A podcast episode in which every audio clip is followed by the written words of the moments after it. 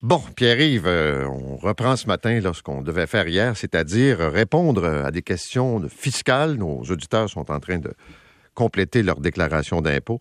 Puis tu as pas mal, pas mal de questions. Ouais, j'ai des ratoureux fiscaux, Paul. Ah, Qui- ah, ouais, ah, les ça me surprend que ces gens-là t'appellent ou t'écrivent. Oui, et d'ailleurs, j'étais le premier à me questionner si M. Euh, Bérubé allait avoir euh, un revenu d'enseignant et tu m'as soulagé. Ça va aller ailleurs, c'est bien. Écoute, première chose, c'est... exemple, personne me dit, écoute, je suis salarié. Mon conjoint est salarié. Donc, deux salariés. Nous avons été en télétravail cette année. Est-ce qu'on a droit à deux fois la déduction? Selon la méthode Tato fixe? Je vous explique, on a droit à deux piastres par jour fois 250 jours de déduction pour frais de bureau si vous êtes salarié à la maison. Je t'en ai parlé l'autre jour. Et là, il dit, attends une minute, là. Moi puis ma blonde, on est dans la même pièce, on utilise les mêmes affaires, la même électricité, tout ça. Si on prenait la méthode réelle, on aurait bien moins de déduction. Là, on a deux fois une déduction pour les mêmes dépenses, probablement. On a-tu droit deux fois 500 pièces La réponse, c'est oui. Et donc, les coupes en télétravail, selon la méthode Atrofix, sont favorisées par le gouvernement parce qu'ils pensent pas aux économies d'échelle. L'autre affaire, encore plus ratoureux, une personne me dit, attends une minute, là. Moi, j'ai aussi un revenu de, revenu de travailleur autonome, en plus de mon revenu salarié. Tu sais, j'ai une petite job in, si tu veux. Je peux déduire mes frais de bureau réels dans le travail autonome. Fait qu'il dit, moi, mon salarié, ma part de moi qui est salarié, la portion gauche de mon pantalon, elle a la déduction automatique sans prouver les preuves. Puis les preuves, je les garde pour mon revenu de travailleur autonome. Je dis, ouais, mais là, il faut être honnête dans sa déclaration. L'autre affaire, c'est jusqu'à 250 jours fois deux piastres. Mais pensons-y, là. 250 jours, c'est 50 semaines à 5 jours par semaine. Il va falloir être honnête, les Québécois, là. Qui a travaillé 50 semaines en télétravail, 5 jours semaine? Tout ce matin, tu plaides devant euh, l'avalanche des questions des snowros la transparence et l'honnêteté. Oui, mais si tu t'es pas pogné, tu te fais pas pogner. Hein? Euh, une autre personne me dit, je suis salarié, je vais au gym, mais là, Pierre-Yves, ça me tient en forme et je juge que ça améliore mes performances au bureau, ma confiance en moi et mon énergie. OK? OK? Est-ce que je peux déduire ça de mes revenus? La réponse, c'est non, nulle part. Le gym n'est pas déductible et même si ton employeur te paye le gym, c'est un avantage généralement imposable.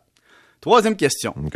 Mon conseiller à la succursale de l'institution financière m'a dit Ah, tu devrais prendre un prêt REER. Fait que là, je contracte un prêt REER pour cotiser à mon REER pour aller chercher la déduction. Il dit J'ai reçu un relevé avec des intérêts, parce qu'évidemment, c'était un prêt. Est-ce que je peux les déduire? Ah, malheureusement, non. Euh, tu peux pas déduire des intérêts sur un prêt REER parce que ton placement est à l'abri de l'impôt, comme dans un CELI. Par contre, règle générale, si tu avais placé ton argent non enregistré, hors REER, hors CELI, là, tu aurais pu déduire les intérêts. L'autre personne me dit, et ça, c'est le plus ratoureux, je me paye une prime d'assurance vie. Je peux-tu mettre ça quelque part? Ben, habituellement, une prime d'assurance vie, non. hein, c'est un avantage personnel. Tu payes de l'argent, puis plus tard, tu vas mourir, puis tes descendants vont avoir un revenu.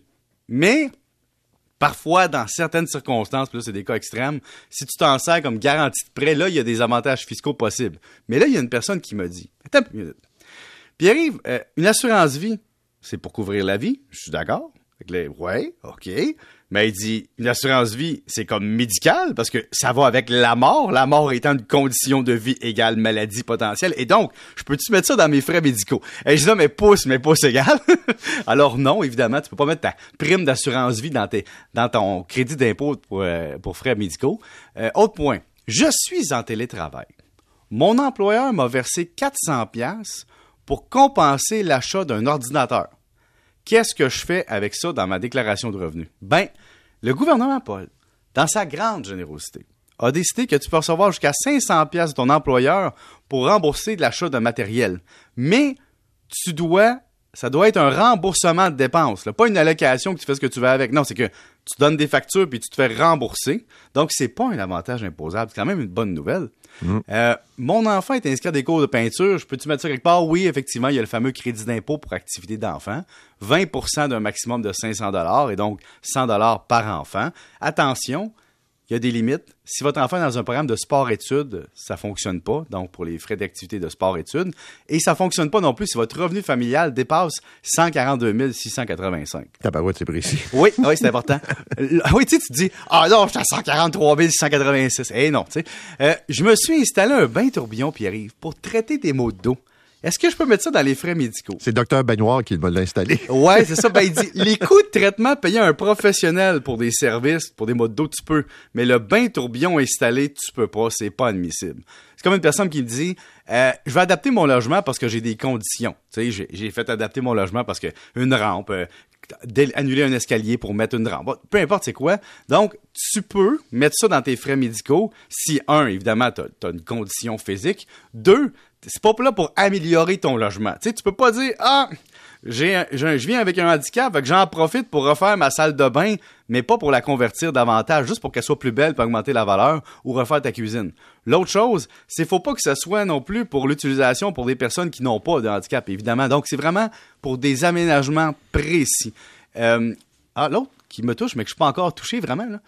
tous les gens qui nous écoutent, qui doivent manger du sans gluten, quand tu as un diagnostic, Paul, un vrai, tu as un diagnostic de ton docteur et donc c'est pas juste une constatation, tu peux prendre l'ensemble de tes produits sans gluten que tu achètes, exemple de la farine de riz au lieu de la farine de blé, Ouais. et là, calculer le différentiel dans chaque épicerie entre les deux produits, puis mettre ça dans tes frais médicaux à la fin de l'année. Fait que je t'exemple, tu achètes un sac de chips de 200 grammes sans gluten. Puis là, avec gluten, il coûte une pièce de plus. Ben là, tu te dis, OK, j'ai pris le sans gluten et donc je, je paye une pièce de plus. Tu documentes ça dans tes impôts. Tu peux réclamer un crédit d'impôt. Mais il faut que tu sois le seul à manger le produit. Exemple, moi, j'achète des produits sans gluten puis je fais des pâtes. Mettons, j'achète un plat de pâtes de 4 portions puis j'aurais droit à une pièce et demie si j'étais inscrit avec le, le gouvernement. Donc, une pièce et demie de, de rabais dans mes crédits d'impôt. Mais si mes enfants mangent le trois quarts des pâtes que j'ai faites sans gluten, là, il y a juste le quart des pâtes que je peux mettre dans mes crédits Ben, d'impôt. ça commence à être compliqué. là. Le gouvernement est assis à ma table avec le gars de l'impôt puis il check qui mange quoi. Ben, ben, en tout cas, il vérifie que tu as bien documenté ça, comme ton auto, ton kilométrage. Puis là, j'ai une question qui est pas fiscale, mais qui est éthique. Tu sais, le fameux débat sur l'essence, Paul. Oui. On en a parlé, les auditeurs, deux piastres. Hier, j'ai été inquiet à deux piastres. Je te dis, ça m'a ouvert le cœur, le portefeuille et l'esprit. Là, il y a des gens qui disent, attends, minute, Pierre-Yves, là. Tu sais, est-ce que tu as déjà eu quelqu'un qui est allé chez vous, puis qui est venu en visite, puis qui te dit, hey, euh, Gérard, je vais aller dans ton garage chercher ta- ton bidon d'essence, je vais remplir mon auto, ça te dérange-tu? Non, non, problème, pas de problème. Ça à toi. C'est jamais arrivé, hein? Non. OK, mais là, avec les voitures électriques, t'as de la visite pour la fin de semaine? non, non, mais Paul, il y a des gens qui m'ont dit, t'as de la visite pour la fin de semaine. Ils viennent chez vous, ils doivent recharger leur voiture pour repartir. C'est environ 10-15 piastres de la shot. Tu sais, s'ils chargent leur voiture au complet. Est-ce que ta, ta visite s'est rendue OK, sers-toi? Là, t'as 3-4 personnes de la fin de semaine chez vous. Puis là, finalement, tu recharges 3-4 voitures. Puis là, le monde dit, ben, tu vas pas me charger ton électricité. Il y a quand même un coût. T'as un, dé- un ouais. euh. Ça.